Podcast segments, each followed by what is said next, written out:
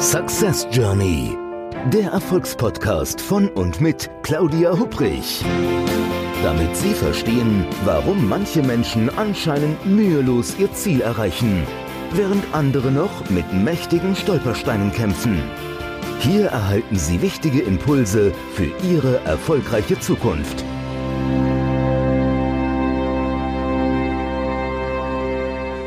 Ein herzliches Hallo und willkommen zu einer neuen Episode des Podcasts Success Journey, dem Podcast für, mit frischen Impulsen, damit Sie Ihre Ziele erreichen. Mein Name ist Claudia Hupprich und ich freue mich, dass Sie wieder mit dabei sind.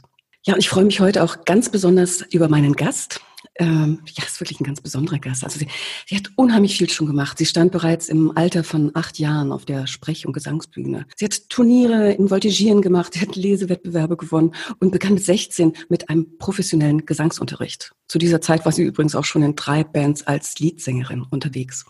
Ja, nach dem Abi, da hat sie dann erstmal BWL studiert, hat in der Bank gearbeitet und da könnte man ja jetzt irgendwie denken, okay, na, das war's dann mit der Musik, aber weit gefehlt.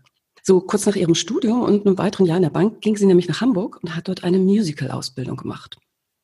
Sie spielte in Hamburg nicht nur am St. Pauli-Theater, sondern sie arbeitete auch als Projektmanagerin für internationale Events in einer Agentur. Sie hat verschiedene Bühnenstücke mit spannenden Namen gemacht, wie zum Beispiel Typisch Frau oder Plötzlich Mama oder Alltagswahnsinn, Leben zwischen Kindkarriere, Männern und Maniküre. Ja, und sie steht mit diesen Stücken erfolgreich auf vielen Bühnen. Sie ist nicht nur Schauspielerin und Sängerin, sondern auch Trainerin, Business Coach, Moderatorin, Speakerin. Also ich bin mir sicher, diese Liste, die könnte man noch ganz lange ergänzen.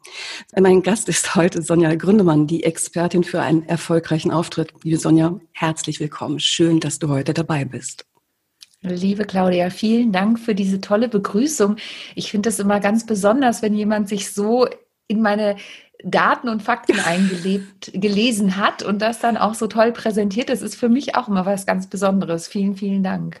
Na gerne. Also ich meine, du bist ja auch wirklich, also so, ich hoffe, dass ich das sagen darf. Ich finde so ein richtiger Tausendsasser. Also mit den ganzen Themen, mit denen du unterwegs bist. Und es gibt ja Leute, die die sind auch mit vielen unterwegs, aber machen vielleicht nicht alles so gut. Aber ich habe auch den Eindruck, das, was du machst, das machst du ja richtig klasse.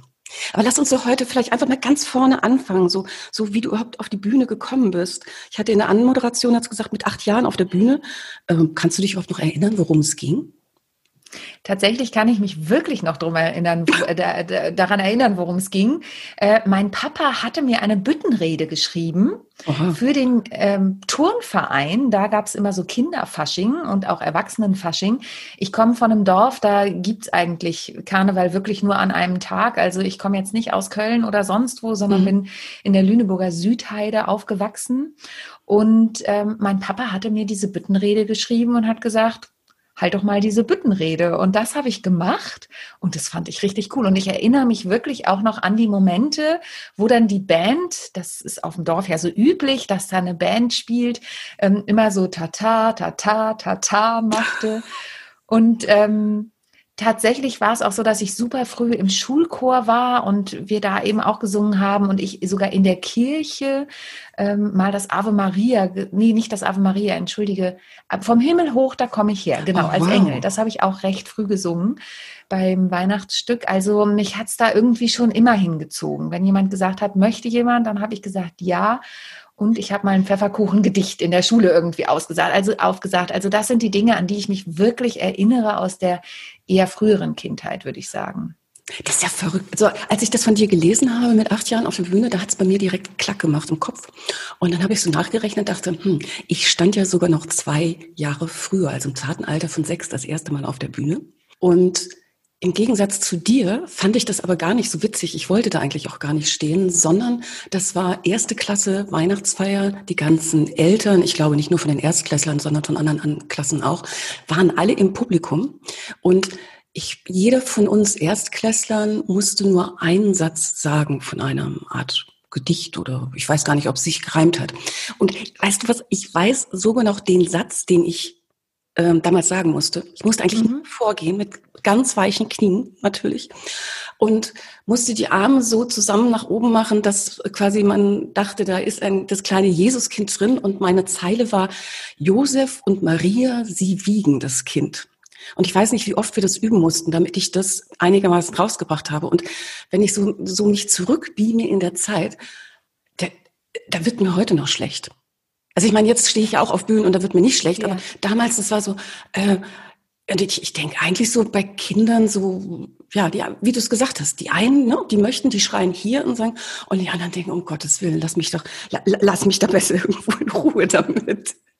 Aber es ist witzig, dass, dass du das sagst, entschuldige, weil dieses, dieses Weihnachtsgedicht, was ich aus, aufsagen musste, da weiß ich noch, ich hatte so einen gebastelten Pfefferkuchenmann in der Hand mit so Pfeffernüssen drauf und ich habe irgendwie auch einen Satz vergessen und meine Großeltern waren extra aus Kassel angereist.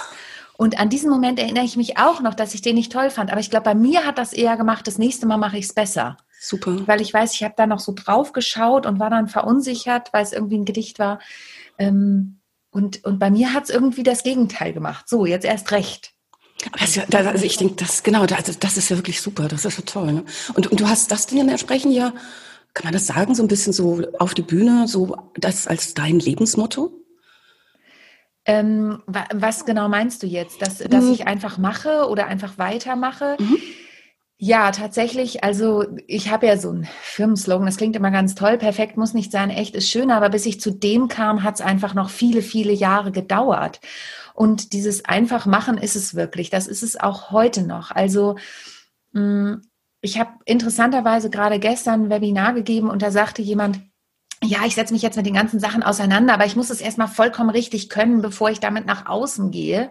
Und da habe ich gedacht, wie schade, das sind so vergebene Energien und natürlich wollen wir alle uns gut nach außen präsentieren, aber ich muss ja irgendwie auch bereit sein, Fehler zu machen mhm. ähm, und auch vielleicht nicht den Perfektionismus haben, sondern mich nach draußen trauen, weil dann bekomme ich Feedback und dann weiß ich ja überhaupt, bevor ich alles groß aufbaue, ähm, ob ich überhaupt auf dem richtigen Weg bin. Und ich glaube, dass ich da, ich habe auch eine Freundin, die wollte eine Webseite bauen und die ist nie rausgegangen. Und ich mal, geh raus, geh raus, mach. Und sie, ja, aber es ist doch noch nicht fertig. Ich sage, das macht nichts, das wächst mit dir. Ja. Also ich weiß nicht, wie viele Webseiten ich in meinem Leben schon gehabt habe, weil ich mich ja auch immer weiter wandle. Ähm, und wie du es vorhin so schön gesagt hast, so ein Tausendsasser bin. Ich sage ja immer, ich bin ein bunter Vogel. Ähm, und das verändert sich ja einfach im Laufe der Zeit. Absolut. Also ich habe gerade so ein, ein Radiomoderator sagte mal zu mir den Satz, ähm, Perfektionismus killt. Ja, und ich denke, das ist mhm. genau das. Also ich glaube, dass ich merke das auch immer wieder so in meinen Coachings. Da treffe ich Menschen, die die Ideen haben und mit denen nicht rauskommen ähm, und das sind wirklich gute Ideen, aber weil sie eben sagen, nee, ich muss noch, ich muss noch ein Seminar besuchen, ich muss vielleicht noch dies machen und noch zehn Bücher lesen und, und, und, und denke auch immer lieber die 80 Prozent reichen erstmal, aber dann irgendwo loslegen, loslegen und vor allen Dingen auch ausprobieren. Ne? Ja, vor allen Dingen ähm, nicht bei den 80 Prozent stehen bleiben, sondern mhm. weitermachen und gucken, ich will jetzt in der Timeline nicht springen, aber gerade jetzt durch diese letzten Monate, wenn ich da gewartet hätte, bis ich perfekt in den Bereichen bin, dann hätte ich nichts zu tun gehabt. Und wir haben eben im Vorgespräch kurz über Technik gesprochen. Mhm. Natürlich wusste ich das alles nicht und ich bin längst noch nicht da, wo ich sein möchte. Aber wenn ich nicht einfach gemacht hätte, dann hätte ich vielleicht all das machen können, was die Leute mal gesagt haben, schreib doch jetzt ein Buch und mach doch jetzt das. Ähm, nee, aber ich habe weitergemacht und habe eben auch Webinare gegeben. Und Vorträge gehalten, digital, ja. Ich denke, ich und denke Online-Konzerte. Und äh, ich weiß nicht, ja. ja das wäre alles nicht möglich gewesen, wenn ja. ich einfach gemacht hätte. Eine ja. Talkshow gemacht und ich weiß nicht was. Also hätte ich gewartet, bis das perfekt ist, hätte ich nichts davon gemacht. Ich denke, das ist ein ganz, ganz wichtiger Impuls, den wir heute, denke ich, unseren Zuhörerinnen und Zuhörern irgendwo schon mitgeben können. Aber einfach wirklich nicht, nicht warten, sondern machen und dann entsprechend verbessern. Das sagt sich natürlich irgendwo so leicht. Das ist auch mit entsprechenden Risiken verbunden. Das ist das, womit ich mich quasi raustraue. Vielleicht Leute sagen, na, das ist aber irgendwie noch nicht so rund. Äh, warum hat sie das denn vielleicht so gemacht? Aber einfach irgendwo machen, auf jeden Fall. Ne? Du bist jetzt aber in dem, also wenn du sagst so jetzt krisenbedingt, dass du dich auch entsprechend in vieles, in viele neuen Themen einarbeiten musstest, ist so dein Thema ist ja auch mit dem du am Markt vor allen Dingen präsent bist, ist der das professionelle Auftreten. Ist das, mhm. auf der, ist das richtig gesagt? Auf der Bühne, online?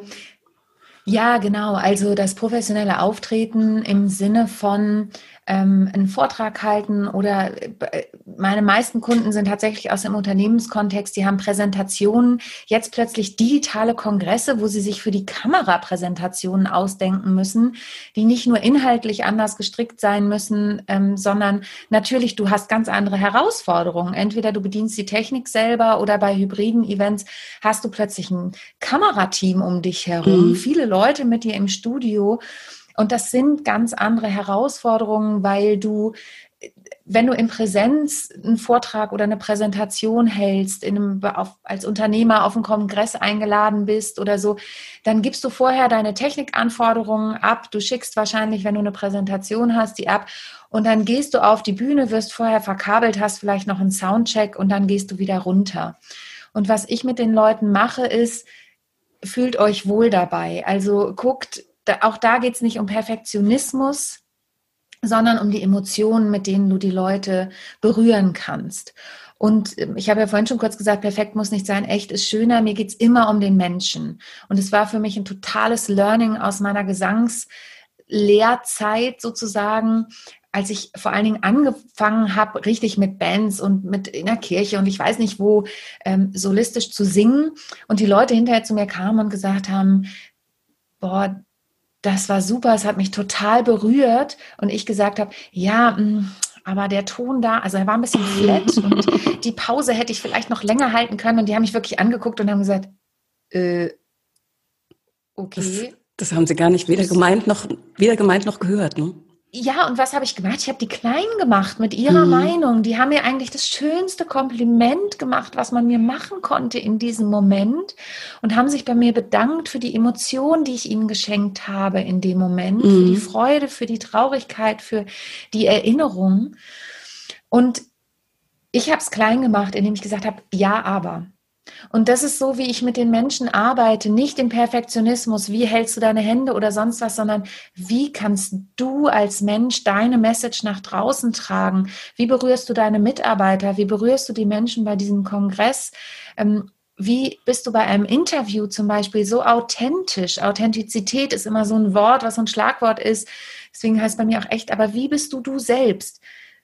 So dass du auch hinter der Message stehen kannst, die du da rausgeben möchtest. Und ich, also es ist interessant, was du sagst. Ich denke gerade das hilft den Menschen ja auch entsprechend so innerlich, hm, wie soll ich es denn ausdrücken, so zentriert bei sich zu sein, oder? Wenn ich mhm. irgendwo rausgehe und weil ich erlebe es immer wieder, dass ähm, also ich denke gerade so, wenn wir jetzt so in einem Speaking-Business unterwegs sind, da sind ja ganz viele Kolleginnen, also tolle Kolleginnen und Kollegen, da hat keiner von uns irgendwo ein Thema, auf die Bühne zu gehen oder sich hinzustellen, vielleicht kurz irgendwie eine Rede oder einen Vortrag oder so zu halten. Aber ich habe ich, ich hab keine Ahnung, ob das stimmt, aber ich habe vor einiger Zeit mal gelesen, dass 75 Prozent aller Deutschen, ich meine, das, ich meine sogar die Zahl kam vom Bundesamt für Statistik, Angst haben, eine Rede zu halten.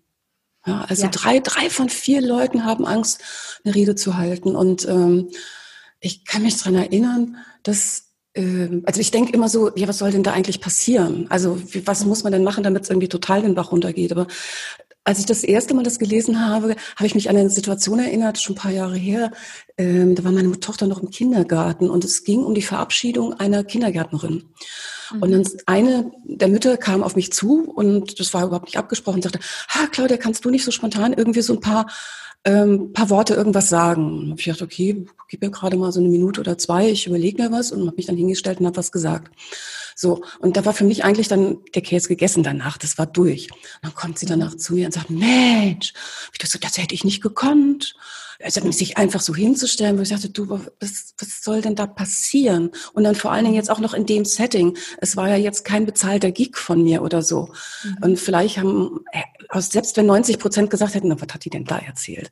Aber es ist so, ähm, da dachte ich so, ja, also vielleicht stimmt das mit den 75 Prozent, die wirklich Horror haben, irgendwo eine Rede zu halten. Ähm, wie arbeitest du so mit den Leuten? Also gerade wenn jemand sagt, naja, ich, du erzählst mir was von echt oder sonst was, aber ich habe erstmal den Horror überhaupt, mich hinzustellen und zu sagen, liebe Mitarbeiterin, lieber Mitarbeiter, ich muss Ihnen jetzt was erzählen. Mhm. Also ich arbeite ja als erstes ganz oft über die Wirkung. Also ich gehe erstmal mit den Menschen los und frage sie, was möchtest du denn aussagen? Also wie möchtest du wirken? Wie möchtest du wahrgenommen werden? Und wenn ich gerade jemanden habe, ich hatte mal eine Klientin, die war unfassbar nervös und ist immer auch ganz rot geworden und ist immer ganz viel hin und her getappelt und sollte eine Moderation machen für ihre Firma auf einem mhm. Kongress. Und ähm, dann haben wir erstmal an dem Thema Selbstbewusstsein gearbeitet. Und zwar nicht Selbstbewusstsein im Sinne von Chaka, ich bin die Tollste. Also es ist schön, wenn das am Ende da rauskommt und jemand sich plötzlich so fühlt, sondern ich arbeite immer mit diesem Wort Selbstbewusstsein im Sinne von sich, seiner Selbstbewusstsein. Und das sind nämlich ganz viele nicht. Und zwar auch im Positiven ganz viele nicht. Viele machen sich viel kleiner, als sie sind. Und da kommt auch diese Angst her. Diese Angst ist ja daraus, also auch historisch daraus bedingt, dass wir Angst haben, von unserer Sippe nicht angenommen zu werden. Mhm. Wir haben Angst, uns zu zeigen und abgelehnt zu werden. Das ist so, das habe ich mal gelesen, da gibt es eine Forschung zu, das ist so die Urangst, die dahinter steht. Und deswegen haben so viele Menschen davor Angst. Und dann fange ich eben erstmal an, arbeite mit diesem Selbstbewusstsein-Thema und frage, okay, wie willst du denn wirken? Damit wir das ins Bewusstsein holen. Also, und da sind nämlich auch Ängste drin wie, oh, ich will nicht arrogant wirken, sondern ich möchte eher bodenständig wirken. Okay, dann nehmen wir dieses Wort auf. Also ich schreibe das auch wirklich mit denen auf, dass die sich das bewusst machen und sage, ich mache da immer so ein Wirkungsmännchen oder Wirkungsfigur, hat jetzt jemand gesagt, damit es nicht Männchen, Weibchen erst divers mhm. ist, also eine Figur. Und dann schreibe ich das so drumherum mit denen und sagt denen auch, hängt es euch gerne ins Büro oder irgendwo hin, wo ihr es nur seht, damit ihr euch das bewusst macht und ins Bewusstsein holt. Und das hilft oft schon dabei, das nach außen zu bringen. Und dann, gerade bei Menschen, die Angst haben, sage ich jetzt mal, arbeite ich auch mit Eigen- und Fremdbild. Also, was ist denn dein Bild von dir selbst und wie wirkst du denn wirklich nach außen? Also, wenn ich bei diesem Beispiel bleibe, was ich gerade gebracht habe, die war so sympathisch, die konnte so toll frei reden. Und ich habe es dann tatsächlich so gemacht, dass ich mich irgendwann auf ihre Füße ge gesetzt habe, würde ich jetzt fast sagen. Also mit den, mit den Händen wirklich, ich habe gesagt, bleib mal stehen und ich lege dir meine Hände auf deine Füße und jetzt machst du nochmal die Ansprache. Also wir arbeiten dann mit kurzen Sequenzen. Mhm. überhaupt erstmal in dieses Körpergefühl zu kommen. Und hinterher, und das ist ich habe ja so ein paar Geschichten, die, die liebe ich einfach. Und hinterher hat sie mich kontaktiert und hat gesagt, Sonja, immer wenn ich gemerkt habe, ich werde nervös, habe ich deine Hände auf meinen Füßen gespürt. Oh, sehr schön. Und, und das war ganz toll, weil, weil natürlich ist es irgendwie im ersten Moment unorthodox. Hey, der Coach setzt sich jetzt vor mich und legt mir die Füße auf, die Hände auf die Füße. Aber für sie war es genau das Richtige. Und, und das ist das, was ich immer versuche mit meinen Klienten rauszufinden, was ist für dich der richtige Weg? Also es gibt kein Schema F. Natürlich gibt es gewisse Prozesse, von denen ich weiß, dass sie funktionieren. Aber ich habe beispielsweise einen Klienten, mit dem arbeite ich schon länger zusammen, der hat ein Thema mit dem Wort äh. Der sagt ständig äh. Und natürlich kannst du dann versuchen, dieses äh zu entfernen. Aber irgendwann war mir klar, das funktioniert nicht. Das steckt bei ihm ganz tief drin und es ist vielleicht auch ein Moment, an den er nicht dran möchte. Mhm. Und ähm, wir haben einfach seine Story so cool gebaut, dass keiner mehr auf das Er achtet, sondern Super. alle auf die anderen Dinge. Also wir haben den Fokus verschoben. Und es funktioniert auch und er fühlt sich damit super wohl. Er weiß darum. Aber, und, und das sind so Dinge, das dann zu sehen und auch zu sehen, wie das umgesetzt wird und zu sehen, wie das funktioniert, das hätte ich nie gedacht, aber das erfüllt mich fast mit dem, oder es erfüllt mich eigentlich mit dem gleichen emotionalen Auftanken, sage ich jetzt mal, wie wenn ich selber auf der Bühne stehe. Und das finde ich super. Ich weiß genau, was du meinst. Ich, ich denke, das ist so, so schön zu sehen, wenn, ähm, wenn man eine Veränderung bei einem Menschen anstoßen darf und dieses also wirklich eine positive Veränderung ist, nicht nur mhm. aus Coaching-Sicht, sondern aus Coachie-Sicht vor allen Dingen. Ich habe so eben so gedacht, als du eben gesagt hast, so Eigenbild und Fremdbild, ähm, dass viele Menschen, äh, ich weiß das auch gar nicht so richtig, woher das kommt, so, so in der Eigenwahrnehmung so defizitorientiert sind. Also es ja. geht eher so darum, was man nicht kann oder noch nicht gut genug kann oder mhm. ähm, ja, wenn man eben sagt, äh, ich nehme so viele Äs oder meine Stimme ist vielleicht nicht irgendwie so, wie sie sein sollte, anstatt eher in die Fremdwahrnehmung und da in die Ressourcen zu gehen. Äh, ich habe ähm, vor einiger Zeit einen Workshop gemacht mit einem größeren Team, die, hm, ja, ich sage es jetzt einfach so unter uns, ähm, die nicht so mhm. besonders ressourcenorientiert ähm, waren. Da ging es auch eher auch um gegenseitigen Miteinander oder gegeneinander, äh, eher um die Defizite. Und wir haben was ganz Simples gemacht. Ähm, jeder hat ein, das kann man, denke ich, auch sehr gut im Privatbereich mal machen. Jeder hat einen Zettel vor sich bekommen und hat für die Person, die rechts ähm, von der von einem selber saß, man, wir saßen in einer großen Runde, ähm, etwas Positives aufgeschrieben. Also das, was mhm. man irgendwo, egal in welchem Kontext, irgendwo wahrgenommen hat an der Person mhm. und hat diesen Zettel weitergereicht.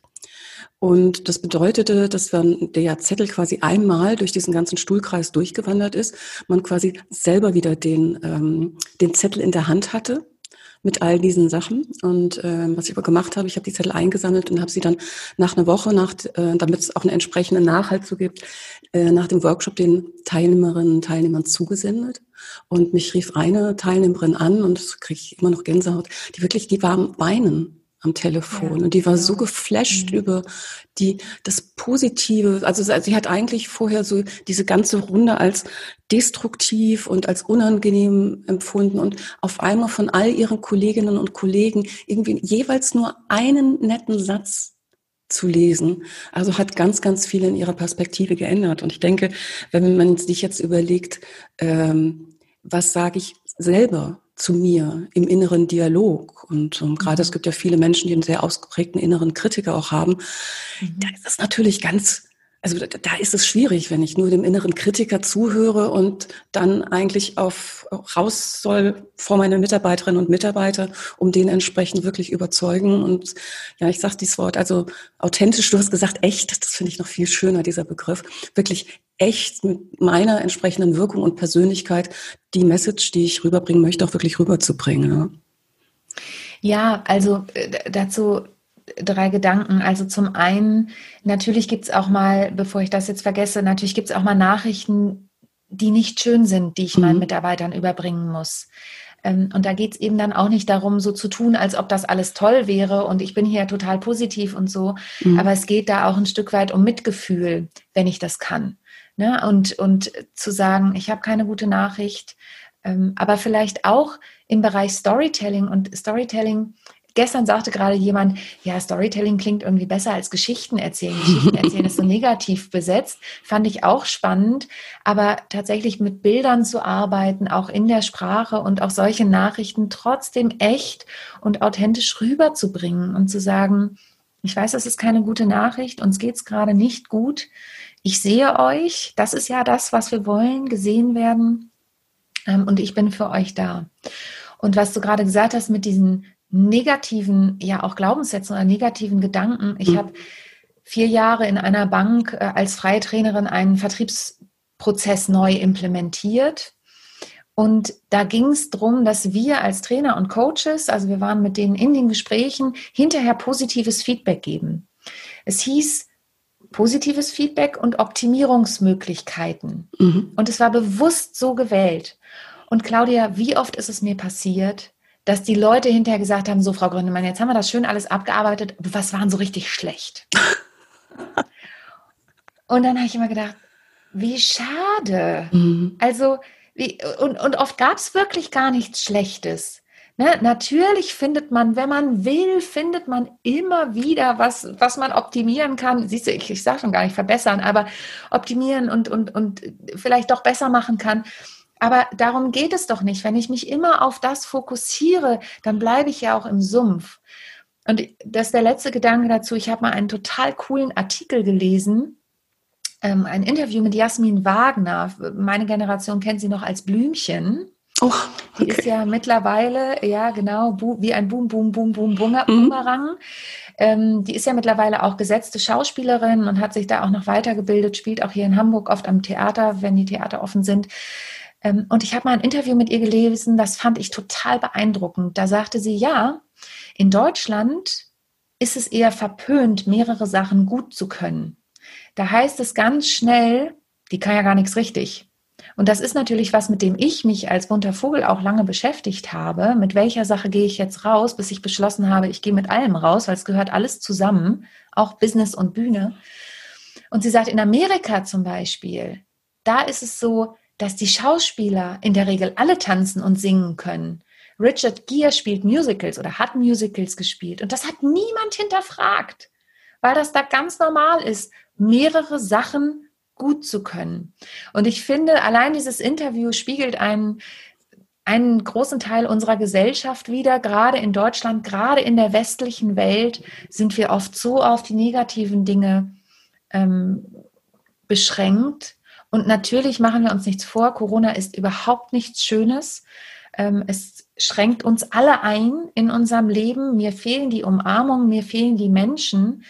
Und natürlich hatte ich auch ein Tal der Tränen, aber, und das habe ich auch zwischendurch immer noch, ne, weil mir eben die Menschen fehlen. Klar. Aber ich versuche auch die Chance dahinter zu sehen.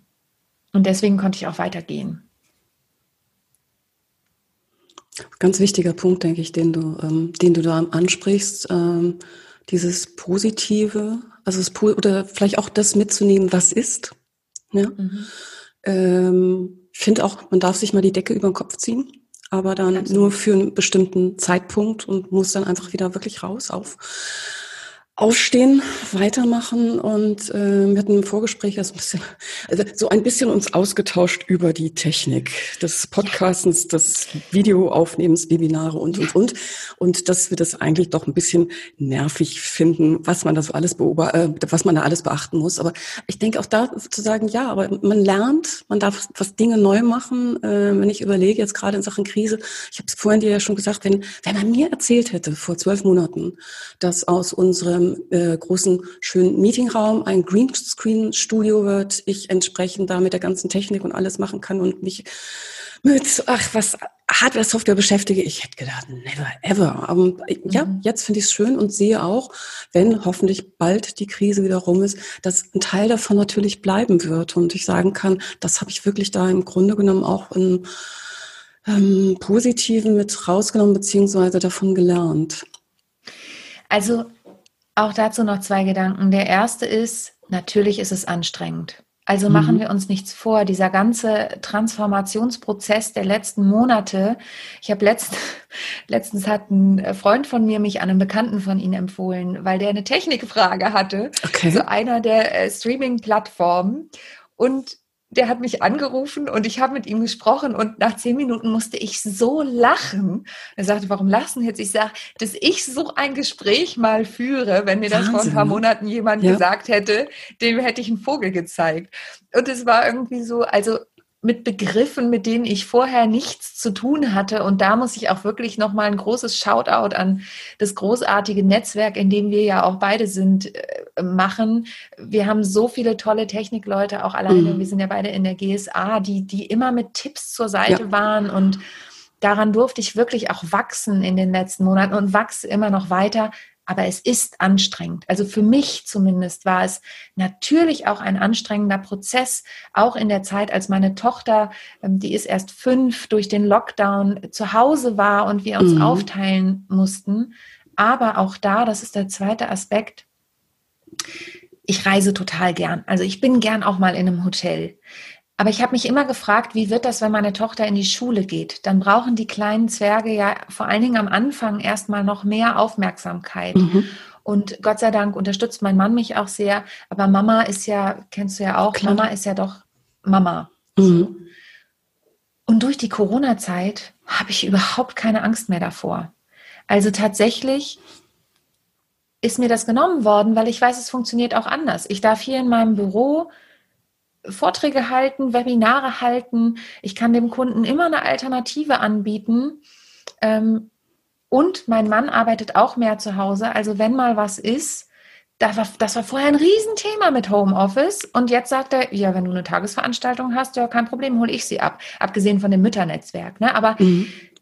Und dafür war Corona wirklich auch gut, dass wir das lernen durften und erfahren durften bei aller Anstrengung. Und ich bin auch müde nach diesem Jahr. Alles andere wäre gelogen. Aber ich habe unfassbar viel gelernt. Ja, ich finde verrückt, was, was, was, irgend, was, genau, also es geht, geht mir ähnlich, ist bei uns auch so. Ähm, also was auf einmal alles geht, von dem man vorher gedacht hat, hm, nee, eher nicht. Ähm, also wir haben mein Mann und ich haben hier entsprechend vom Büro aus auch die ganzen letzten Jahre sehr, sehr viel remote gemacht, ähm, sind teilweise zu den Kunden natürlich auch gefahren, geflogen, aber konnten auch viel entsprechend ähm, online machen. Insofern hat sich das gar nicht so sehr verändert. Aber was mhm. interessant war, das Thema Homeoffice war bei ganz vielen Organisationen, die wir unterstützen, war immer ein Riesenthema. So dieses, hm, arbeiten die Leute wirklich im Homeoffice oder sind die eher am Netflix schauen oder äh, die Spülmaschine am Ausräumen und, und, und. Und das ist irgendwie, das ist überhaupt gar kein Thema mehr, was ich sehr, sehr schön finde. Und ähm, ist auch so, so ähm, dass wir zum Beispiel jetzt in diesem permanenten Homeoffice ähm, oder Remote Working Status irgendwo sind, eher zu sagen, ach komm, jetzt setzen wir uns mal mittags zusammen hin und machen wirklich ja. Mittagspause. Ähm, mhm. Haben wir sonst irgendwie gar nicht gemacht, sondern das war dann immer eher so arbeiten, schaffen, schaffen, schaffen. Und dann zu sagen, nee, also die halbe Stunde, die nehmen wir uns jetzt einfach und gucken mal so, ne, was gibt's Neues, was gibt's bei dir, was gibt's bei mir, wie laufen die Projekte, das finde ich auch sehr schön. Und ich muss eine Sache, das ist also so ein Gedanke, der mir gerade noch kommt, was ich ganz spannend fand im Frühjahr, als wir uns alle erstmal mit dem Thema Lockdown uns da einfinden mussten. Ähm, mhm. Also was mir, glaube ich, für immer im Gedächtnis bleibt, ist, ähm, wir leben und arbeiten hier im schönen Taunus, äh, also mit ganz viel Grün drumherum. Und es war ja im März und April, war ja, also zumindest hier bei uns im Rhein-Main-Gebiet, das fantastischste Wetter. Mhm. Und wir sind so eine halbe Autostunde vom Frankfurter Flughafen entfernt. Das heißt, du siehst normalerweise auch immer irgendwo mal einen Flieger hier, auch wenn wir keinen Fluglärm an sich haben. Und da war einfach nichts am Himmel. Nichts. Mhm. Äh, blauer Himmel, noch nicht mal irgendwie Wölkchen, als wenn alles sich entschieden hat, irgendwie so nur einfach die Sonne strahlen zu lassen. Und ähm, das hat so, also mich hat so entschleunigt. Mhm. Ja, so, so, so den, als wenn jemand einen Scheinwerfer quasi auf was anderes im Leben anmacht und dass das vielleicht auch mhm. wichtig ist. Und ähm, oder dass wir dann auf einmal in der Familie uns für andere Sachen zu dritt irgendwo dann Zeit genommen haben, so ganz bewusst mhm. Dinge zu machen. Nicht nur zu sagen, ah, ich muss jetzt noch mit dem Hund raus, ich muss noch dies und das und Babs, sonst halt, nee, komm, wir machen das zusammen. Oder ähm, wir haben jetzt, was ich ganz wunderbar finde, teilweise, wenn meine Tochter nachmittags aus der Schule nach Hause kommt, ähm, gehen wir zusammen mit dem Hund in den Wald und sie erzählt dann erstmal so eine Dreiviertelstunde oder eine halbe Stunde, was war und wer was gesagt hat. Und das sind so Dinge, ähm, ich weiß gar nicht, warum wir uns das vorher nicht erlaubt haben. Und jetzt können wir es aber genießen. Und jetzt ist es irgendwie so Teil des Alltags. Also, und da erlebe ich ganz, ganz vieles, so im Bekanntenkreis, Freundeskreis, wie aber auch mit Kundinnen und Kunden, dass viele sagen, ja, wir haben Dinge geändert und die uns auch gut tun. Auch wenn wir mhm. natürlich, ich will jetzt nichts beschönigen. Also ich denke, wir haben alle die Nase voll von der Krise, kein, kein Thema. Ne? Ja, aber tatsächlich war es bei uns auch so, dass wir irgendwann angefangen haben, morgens spazieren zu gehen. Also wir sind, mhm. mein Mann und ich sind, bevor unsere Tochter aufgewacht ist, er schon um Viertel vor sechs und ich dann so um zehn nach sechs, sind wir beide 20 Minuten spazieren gegangen. Mhm. Also unsere Tochter ist ja so klein, dass wir die natürlich nicht alleine zu Hause lassen können.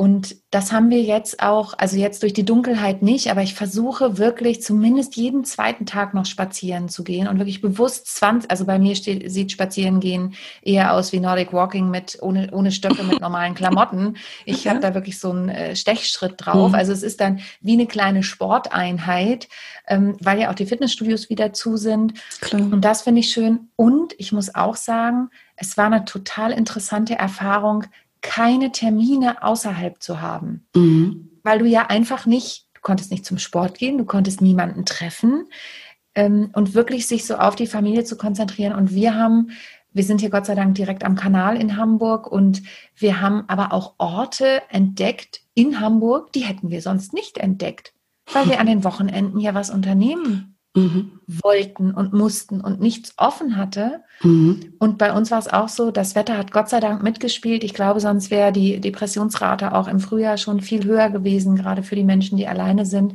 Aber auch da machen wir uns nichts vor. Natürlich sind wir uns zwischendurch auch echt auf den Zeiger gegangen. Ne? Mhm. Aber wie du sagst, mein Büro ist ähm, 300 Schritte Tür zu Tür entfernt von meinem Zuhause. Wir essen auch öfter zusammen Mittag, als wir das vorher gemacht haben. Und dieses Remote-Thema, weil du das gerade gesagt hast, ich bin ja ausgebildet als E-Trainerin, aber viele Kunden wollten das noch nicht. Hm. Also viele Kunden haben gesagt, nee, kommen Sie mal her. Und ich weiß noch, am Anfang, als der Lockdown war, war auch ein Kunde, wo ich gleich gesagt habe, wollen wir es auf online umstellen? Nee, nee, das geht bei uns nicht. Auf gar keinen Fall. Nee, nee, nee. Und drei Wochen später kam, äh, Sonja, könntest du vielleicht auch zumindest Teile aus den Workshops in kurzen Sequenzen umstellen? Und jetzt habe ich gerade eben Tagesworkshops mit denen gemacht. Ne? Also immer mit ausreichend Pausen und so. Also es ist auch spannend, diese Entwicklung da zu sehen. Wie ist es dann entsprechend? Ähm, du coacht ja nicht nur Unternehmen, Organisationen, sondern, das hatte ich in der Anmoderation schon gesagt, du stehst normalerweise ja auch auf den Bühnen.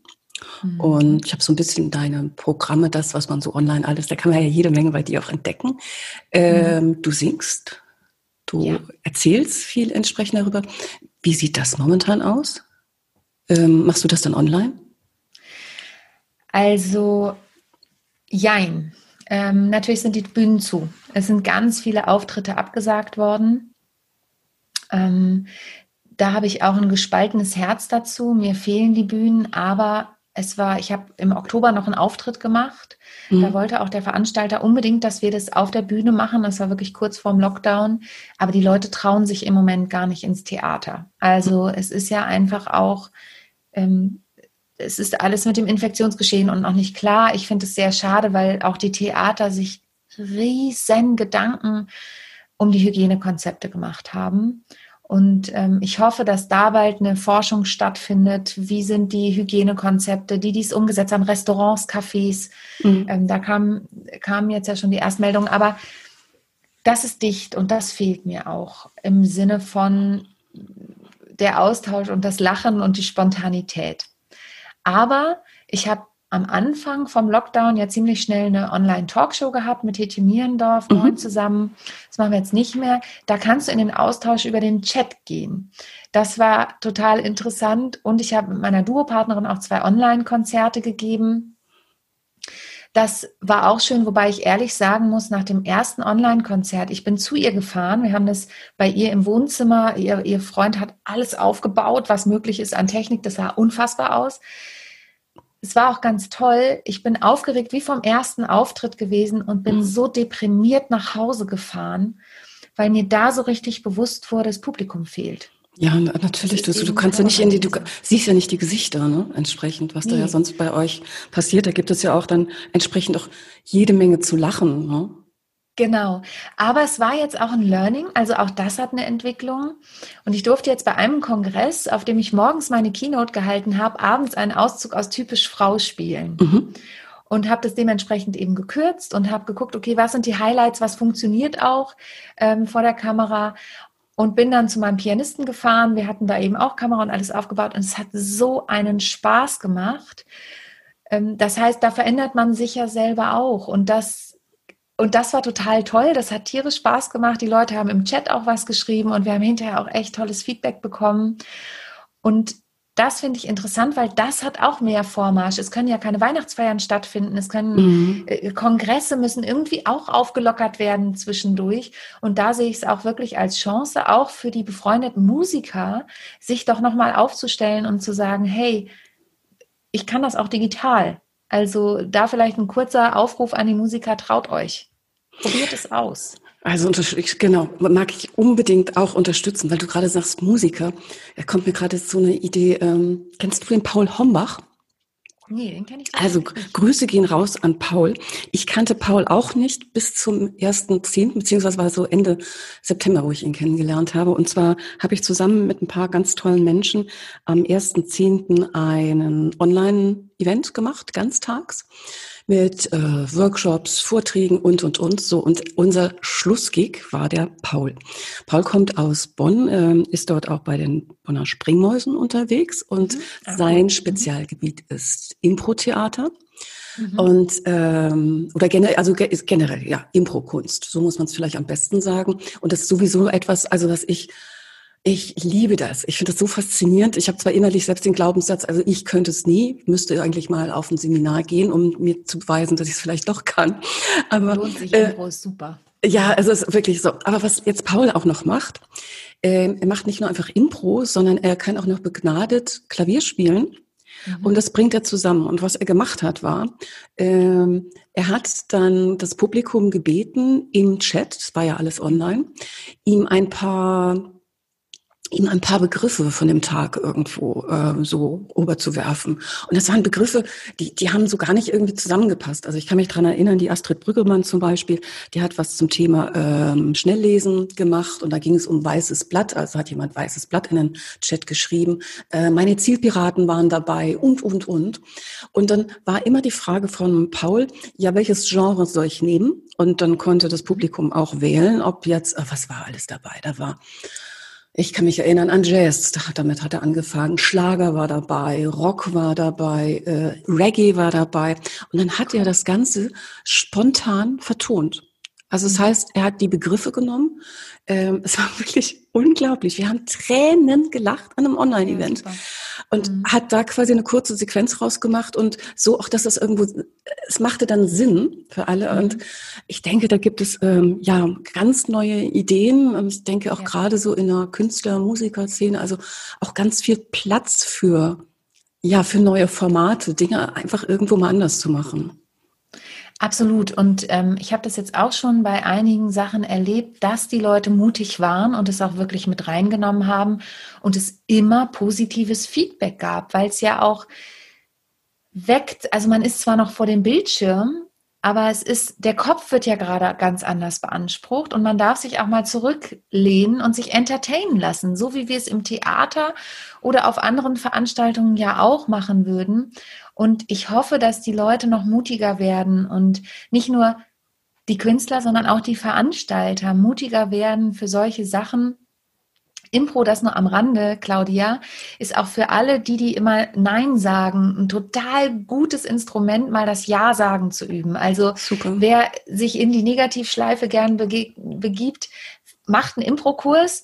Ich habe eine Zeit lang auch Impro-Theater gespielt weil es gibt so die Grundregel, die kann man natürlich bei bedingten, bestimmten Dingen auch mal aussetzen, aber es gibt die Grundregel, du sagst Ja zum Angebot deines Gegenübers. Mhm. Mhm. Damit es weitergehen kann. Ja. Also das nur am Rande, weil wir vorhin so dieses Negativthema hatten. Und ja, da gibt es ganz tolle Möglichkeiten und ich glaube, wir Künstler, um mich da in dem Moment einzuschließen, wir müssen uns einfach auch bewegen und auch sagen, okay, es gibt neue Formate. Mhm. Gehe ich da mit, dann habe ich eine Chance. Gehe ich nicht mit, warte ich weiter. Also ja, das ist wirklich mein Appell. Ich weiß, es ist nicht so befriedigend wie alles andere, aber es ist die Chance, in diesen Zeiten trotzdem weiterzugehen. Und es ist auch eine Chance für was ganz Tolles, was sich daraus entwickeln kann. Also ich denke gerade, dass, dass sich so vielleicht auch ein bisschen vom Leben überraschen zu lassen. Ich habe das jetzt gerade schon so formuliert, rausgehauen, dachte jetzt gerade eben, hm, das klingt vielleicht ein bisschen kitschig. Nee, aber ich meine es eigentlich doch so. Ja, also mhm. sich wirklich irgendwo ein bisschen überraschen zu lassen, was eben Dinge neu zu machen, auszuprobieren. Also ich könnte mir jetzt vorstellen, du mit deinem Bühnenprogramm, äh, das ist doch auch ohne Corona immer eine gewisse ein sich überraschen lassen, wie das Publikum reagiert, Total. oder? Also das quasi den, die Pointe, die du irgendwo setzt, da weißt du doch nicht, ob jetzt alle drüber lachen. Ne? Nein. Weiß ich nicht. Also ich mache ja musikalische Comedy mit meinen eben Alltagswahnsinn und typisch Frau spiele ich mhm. aktuell noch und habe ja noch eine Duopartnerin, die Esther, mit der mache ich Backstage Women on Tour und mache so Musik.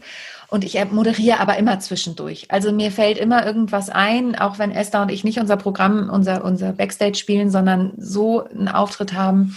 Ich erzähle immer, wir nehmen uns auch auf die Schippe und es gibt Dinge, über die lachen wir uns kaputt. Und da kann es auch mal sein, dass der Vogel vorbeifliegt und einfach abstürzt, weil, der, weil die Pointe nicht sitzt. Mhm. Und es ist immer wieder, wir hatten ja auch vorhin dieses Thema Angst und, und Lampenfieber. Ich habe immer noch Lampenfieber nach über 30 Jahren auf der Bühne. Okay. Und es gibt einen Spruch von einem Künstler, der sagt, wenn du, Lampenfie wenn du kein Lampenfieber mehr hast, dann geh nicht mehr auf die Bühne. Weil es natürlich auch was mit Adrenalin zu tun hat. Und ich bin auch von meinen Bühnenprogrammen, ich habe die selber geschrieben. Niemand weiß, wann was kommt, außer mein Pianist, der hat das Skript vor sich liegen. Mhm. Und den muss ich dann auch schon mal, also es gibt auch wirklich Situationen, wo ich sage, so Markus, was wäre denn jetzt das nächste, was kommt? Oder oder ich gucke ihn einfach nur an und wir müssen schon lachen. Das lieben die Leute. Also da auch wieder dieses Echtsein.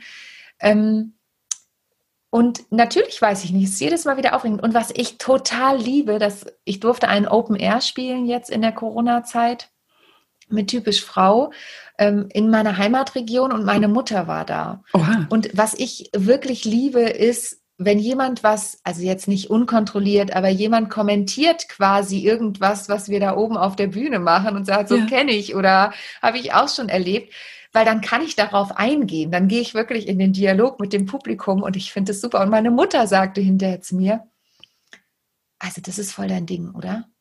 Das ist echt dein Ding, darauf zu reagieren. Du findest das richtig cool. Ne? Ich sage, ja, das finde ich richtig cool. Ja. Ähm, und das macht es ja auch, auch aufregend. Ich habe ähm, ja am St. Pauli Theater gespielt. Es war eine tolle Erfahrung, eine tolle Zeit. Kabarett habe ich da gespielt mit Gustav Peter Wöhler. Und da haben wir sechsmal die Woche die gleiche Show gespielt. Mhm. Und das war für mich, also es war eine tolle Zeit, aber ich habe gemerkt, das ist nicht, das ist eigentlich gar nicht so richtig meins.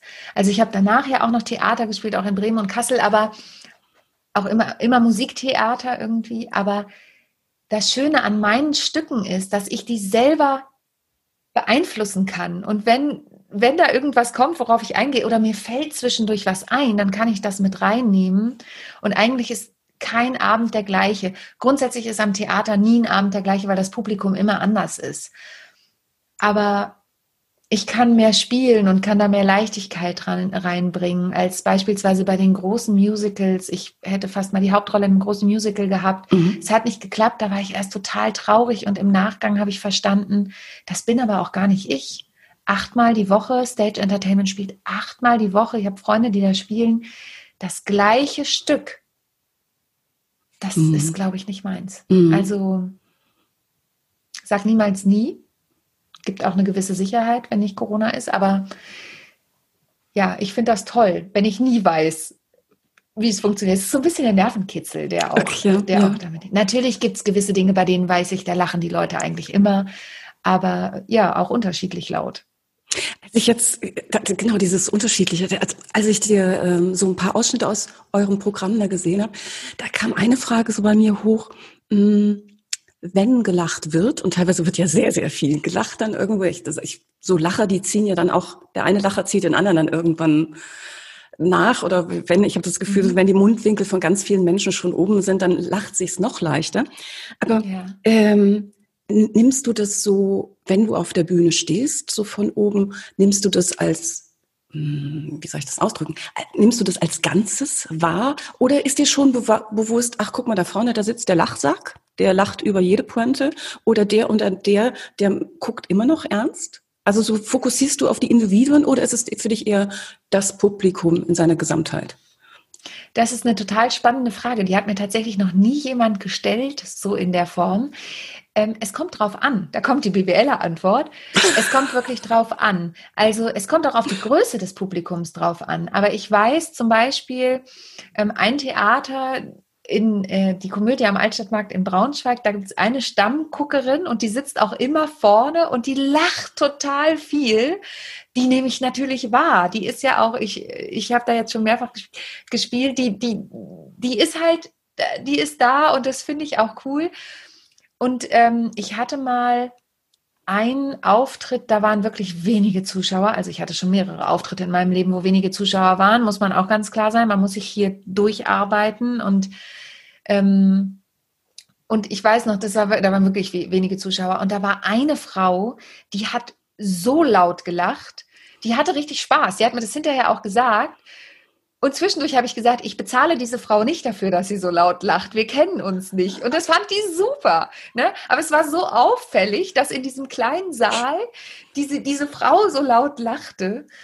Ähm, und natürlich, wenn so jemand ist wie diese Frau zum Beispiel oder die eben in Braunschweig, dann fällt das schon auf. Aber und ich versuche auch da, wenn tatsächlich, es gibt ja auch manchmal bei typisch Frau, wobei ich auch Männer schon hatte, die hinterher zu mir gekommen sind und gesagt haben, vielen Dank, es war ein großartiger Abend, ich habe sogar noch was gelernt. Das, Super. Also das fand ich total cool, als es mal jemand gesagt hat.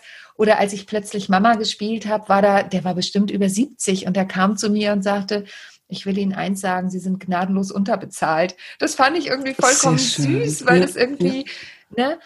Aber natürlich gibt es auch manchmal Menschen, die drin sitzen und deren Humor ist das einfach nicht. So wie wir es ja auch kennen, wenn wir einen Vortrag halten. Wir erreichen einfach nicht alle. Und dann versuche ich den Fokus von diesen Menschen wegzulenken. Wenn sie mir mhm. auffallen, versuche ich den Fokus wegzulenken. Und insgesamt vielleicht um die Frage so abzurunden, ich konzentriere mich nicht auf die einzelnen Menschen, sondern ich konzentriere mich schon auf das gesamte Publikum. Sie fallen mir sicherlich auf, aber es geht um das gesamte Publikum und bei uns Schauspielern ist es ja so, du musst senden. Du musst senden und in die letzte Reihe und auch wenn nur zehn Leute da sitzen, musst du genauso gut spielen für 300 wie für 300 Leute, weil auch diese zehn Leute haben den Eintritt bezahlt. Und dann ist es immer noch deren Entscheidung, ob es ihnen gefällt oder nicht. Das ist ein ganz wichtiger ja. Punkt, denke ich. Also ich habe das auch in, gerade in Vorträgen so, da, natürlich sitzen da manchmal Leute dran, die, wo ich denke, puh, der oder die, die gucken aber grimmig, während andere sich über irgendwas kaputt lachen. Ähm, also was ich auch probiere, ist eher quasi den Fokus nicht auf die zu nehmen, aber das heißt nicht, dass ich sie mhm. nicht mehr angucke, sondern wie du mhm. ja schon eben richtig gesagt hast, man, man ist ja fürs gesamte Publikum da. Was ähm, ich persönlich da unheimlich wichtig und dann auch irgendwie befreiend finde, ist, wenn man die ähm, diese Chatterbox nenne ich das mal im Kopf. Also dieses, diese Stimme, die dann da reinquatscht, ähm, mhm. die entsprechend auch irgendwo rauszunehmen mhm. und äh, einfach zu geben.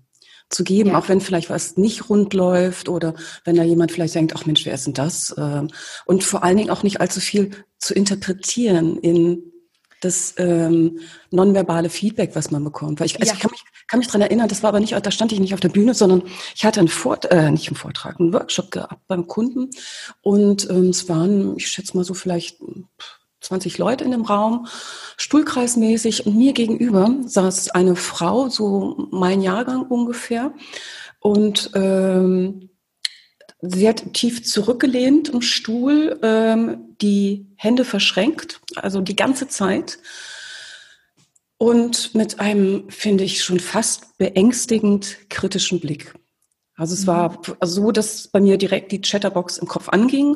Und ich sagte, um Gottes Willen, was ist mit dir? Und die anderen haben alle mitgemacht. Und so, sie sagte im Grunde genommen so gut wie gar nichts, guckte mich an und wusste halt, ich weiß nicht, was die über mich denkt. Eigentlich möchte ich es auch gar nicht wissen. Äh, das mhm. klingt nicht gut. Sondern habe ich irgendwie, weiß nicht, erste, zweite Pause, habe ich gemerkt, das geht so nicht. Wir haben zwei Tage den Workshop. Äh, ich, das macht mich fertig. Und dann habe ich sie angesprochen und drauf, ganz höflich und ob alles in Ordnung war und allem. Und dann hat ihn mich total überrascht, weil die guckte mich mit großen Augen an und sagte, ach du liebes bisschen, habe ich das schon wieder gemacht? Ich habe schon mal das Feedback bekommen. Ich finde das ganz klasse, was Sie machen. Ich höre Ihnen gerade nur so intensiv zu. Also das, was bei mir quasi ja. alles abging, meine ganze Interpretation, was dann auch noch durch diverse Filter lief und wo ich mir dann quasi innerlich, ich glaubte zu wissen, was diese Dame über mich denkt und über den Workshop, mhm. das war alles, das konnte ich nach dem Gespräch in die Tonne treten. Und ich ja. glaube, dann brauchen wir auch nicht so viel zu interpretieren, wer wo was, sondern also mir hat das eben total gefallen, dieses, dieses Geben, dieses Senden.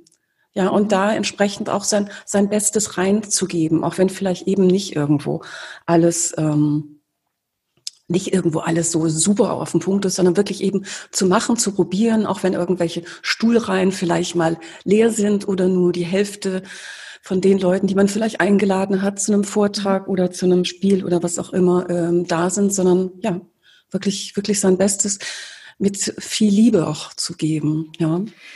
Ja, und ich glaube, da ist wieder, das ist nochmal ein ganz wichtiger Aspekt, den du gerade gesagt hast, mit dieser äh, Schnatter- oder Chatterbox, ähm, mhm. dem inneren Sensor, kennen wir ja auch oft, ne?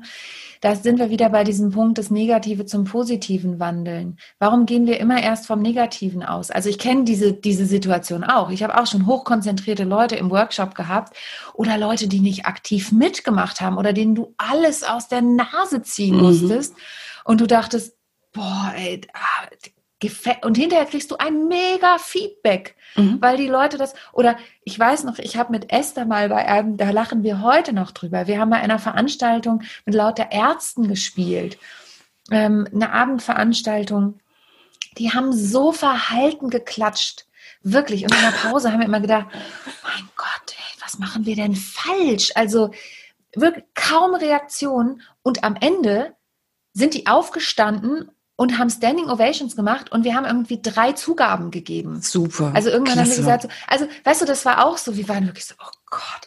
Und ich habe gerade einen Podcast gehört, hm, einen Achtsamkeitspodcast und da hat jemand gesagt, und das finde ich nämlich super, dass du die Frau angesprochen hast, der hat gesagt, manchmal ist es doch einfacher, jemanden zu fragen, ob die Annahme, die ich in dem Moment habe, auch wirklich zutrifft. Genau.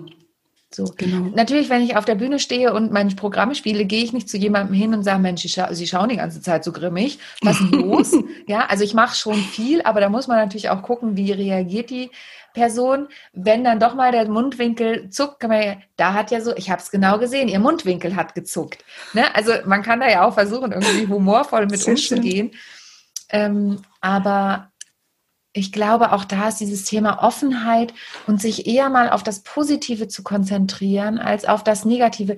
Ich meine, wir wissen, wir kennen diese Regeln. Eine negative Nachricht verbreitet sich zehnmal mehr als eine positive Nachricht. Das ist leider so. Aber warum versuchen wir nicht so ein bisschen Mindshift hinzukriegen und zu sagen, ich gucke erstmal, was ist das Positive daran? Und meine Erfahrung sagt, das ist wie ein Muskel, den man trainieren kann. Also ich versuche immer erst das Positive zu sehen an einer Situation. Oder auch zu gucken, vielleicht ist bei der anderen Person irgendwas, was gar nichts mit mir zu tun hat. Also vielleicht ist die ins Theater gekommen, hat aber vorher gerade eine schlechte Nachricht bekommen. Das weiß ich ja gar nicht. Oder vielleicht ist die Person im Workshop, weil ihr Chef gesagt hat, sie müssen dahin, aber eigentlich ist ihr Kind krank zu Hause und sie überlegt die ganze. Also, weißt du, das sind ja auch solche genau. Dinge, die wissen wir in dem genau. Moment nicht. Und es muss gar nichts mit uns zu tun haben. Nicht, dass mir das immer leicht fallen würde. Das wäre gelogen. Aber das ist wirklich was aus meiner Erfahrung, was ich trainieren kann, immer erstmal zu gucken, ein Stück weit vielleicht auch hinter die Fassade. Was ist denn da eigentlich los und hat es überhaupt was mit mir zu tun? Das halt gerade so in mir nach. Hm. Wie so ein, wie so ein Schlussplädoyer. ähm, ähm, Sonja, wenn du, so, du als Bühnenexpertin, wenn du so drei Impulse quasi ähm, noch unseren Zuhörerinnen und Zuhörern heute mitgeben könntest, so für so, so drei hm, ja, Ideen, wenn vielleicht hört uns ja jemand zu, der oder die äh, demnächst jetzt entsprechend vor Mitarbeitern entsprechend was halten möchte oder einen großen Vortrag hat oder bei Onkel Hans entsprechend auf dem Geburtstag sich mhm. hinstellen soll. Was wären das denn so, die drei Impulse? Also der erste Impuls ist einer, den keiner wirklich mag. Es tut mir sehr leid. ist die Vorbereitung. Mhm. Es ist einfach sinnvoll, sich wirklich die Zeit zu nehmen und sich vorzubereiten. Wenn ich kein besonders, also selbst ich als trainierte Sprecherin und Bühnenmensch, glaubt mir, es ist nicht mein Lieblingspart. Ich weiß noch genau, wir sind ähm, aus Amerika zurückgeflogen und ich hatte zwei Tage später einen Auftritt und jetzt ist es ja nicht so, dass ich meine Bühnenprogramme jede Woche spiele, sondern ja auch immer, es sind ja eher Gastspiele, die mal gespielt werden. Das heißt, ich muss mir die Sachen auch, auch wenn ich selber geschrieben habe, immer wieder nochmal angucken. Und ich saß im Flieger und ich musste meinen Text wiederholen. Es hilft alles nichts. Es ist mhm. die Vorbereitung. Und es braucht Zeit, aber es entspannt mich auf der Bühne. Je besser ich vorbereitet bin, je besser ich nicht meinen Text unbedingt auswendig gelernt habe, aber weiß, was ich sagen möchte, weiß, was die Message ist, die ich transportieren möchte, weiß, was mein Zielpublikum ist, weiß, was die Umgebung ist, um die ich mich kümmern muss. Das alles zählt vor, vor, zur Vorbereitung. Umso entspannter kann ich auf die Bühne gehen. Und da ist es, wie gesagt, egal, ob es vor Onkel Hans ist oder vor einem Kongress. Mhm. Dann, das klingt jetzt wirklich wie eine Plattitüde, aber einer meiner Lieblingssprüche ist auch Be yourself no matter what they say. Bleib bei dir. Guck, was für dich passt. Und da kriege ich auch wieder eine Gänsehaut, weil das, das sind bei mir immer so, ich weiß, auch das ist leichter gesagt als getan, aber wenn du für dich entscheidest, das ist das, was du jetzt machen möchtest, senden möchtest, sagen möchtest, und es fühlt sich für dich gut an. Sprich es bitte auch laut aus in der Vorbereitung. Das zählt zur Vorbereitung übrigens auch dazu, die Dinge laut zu sprechen, weil das Gedachte ist im Kopf oft anders oder das Geschriebene ist oft anders als das Gesprochene. Aber wenn du der festen Überzeugung bist, das ist das, was zu dir passt, dann mach's bitte auch. Also be yourself no matter what they say, bleib du selbst, egal was die anderen sagen. Und das dritte ist, hab Spaß daran. Also guck, ich habe ein äh, Thema, ein ähm, Vortragsthema, das heißt, begeistere dich selbst, dann begeisterst du auch dein Publikum oder deine Kunden. Gucke, dass du dich begeistern kannst für die Dinge, die du da von dir gibst. Also hab Spaß daran, begeistere dich selbst. Guck, dass die Themen, für die du auf die Bühne gehst, in welcher Form auch immer, dass die dich selbst berühren, weil wenn sie dich selbst nicht berühren, berühren sie niemanden anders. Wenn du versuchst, was zu produzieren, das merken die anderen. Und da sind wir noch mal kurz bei dem Punkt, es gibt auch negative Nachrichten. Such für dich irgendwas Positives dahinter oder guck, dass du eine Geschichte erzählst, die dir selber Mut gibt. Also versuch vielleicht auch den Leuten Mut zu machen. Ähm, aber guck immer, dass du voll dahinter stehen kannst und dass du auch eine Begeisterung für dieses Thema finden kannst. Super, super. Vielen Dank. Sind ja normalerweise ähm, so zum Ende des Podcasts der jeweiligen Episode frage ich eigentlich immer meine Gesprächspartnerin, meinen Gesprächspartner, wo man entsprechend irgendwo etwas über sie ähm, erfahren kann. Jetzt denke ich, ist das so viel entsprechend gerade bei dir, wo man entsprechend was lesen kann, wo man dich sehen kann, wo man was erfahren kann. Ich würde vorschlagen, die ganzen Links dazu, die packen wir am besten in die Show Notes. Macht das Sinn? Ja, sehr gerne. Super. Total. Ansonsten einfach meinen Namen googeln, man findet mich irgendwie. Das denke ich auch, genau. Also wer jetzt auch nach dieser Episode jetzt denkt, oh, ich weiß noch nicht, da kommt der Vortrag oder da muss ich eine Rede halten und geht zu Sonja. Sonja weiß, wovon sie spricht und sie macht das. Ich denke, das kommt auch, kam jetzt wunderschön auch in unserem Gespräch raus, macht das mit einem wahnsinnigen Charme, mit sehr, sehr viel positiver Attitüde entsprechend auch, äh, macht jede Menge Spaß, da mit ihr zu arbeiten. Ähm, ja, und wie gesagt, wo man mehr über dich erfahren kann, die ganzen vielen Links, die gibt's entsprechend in den Shownotes. Liebe Sonja, danke schön für deine Zeit, für das Gespräch. Hat mich total gefreut. Ich bin davon überzeugt, dass es jede Menge Impulse gibt, die ja unsere Zuhörerinnen und Zuhörer äh, mitnehmen können. Und ich wünsche dir eine gute Zeit. Bleib gesund und vor allen Dingen positiv. Schön, dass du dabei warst. Vielen, vielen Dank für die Einladung, liebe Claudia. Bleib auch gesund und danke, dass ihr bis zum Schluss zugehört habt. Ja, und dann auch an Sie. Ähm, Dankeschön, dass Sie heute wieder mit dabei waren, dass Sie uns bis hierher entsprechend gelauscht haben. Wenn Ihnen diese Episode gefallen hat, dann freue ich mich natürlich über einen Kommentar im jeweiligen Pod Podcast-Portal, wo Sie eben uns zugehört haben oder hinterlassen Sie vielleicht äh, noch ein Like. Erzählen Sie entsprechend anderen auch von dem Podcast und ja, dann freue ich mich, wenn Sie entsprechend das nächste Mal wieder mit dabei sind. In der Zwischenzeit bleiben Sie gesund und munter. Ihre Claudia Hubrich. Success Journey. Der Erfolgspodcast von und mit Claudia Hubrich. Claudia Hubrich ist Managementberaterin, Business Coach und Managing Partner von Consulting at Work. Sie berät seit mehr als 20 Jahren Menschen und Unternehmen, die sich entweder in Veränderungsprozessen befinden oder sich in solchen befinden wollen. In ihren Vorträgen, Coachings und Workshops gibt sie Impulse für mehr Klarheit, Motivation und Umsetzungskompetenz, damit sie das kleine oder große Stück Veränderung erreichen, welches sie sich wünschen. Und kostenlose Impulse, wie Sie an Ihr Ziel gelangen, finden Sie auch unter www.claudia-hupprich.com. Schauen Sie gleich vorbei.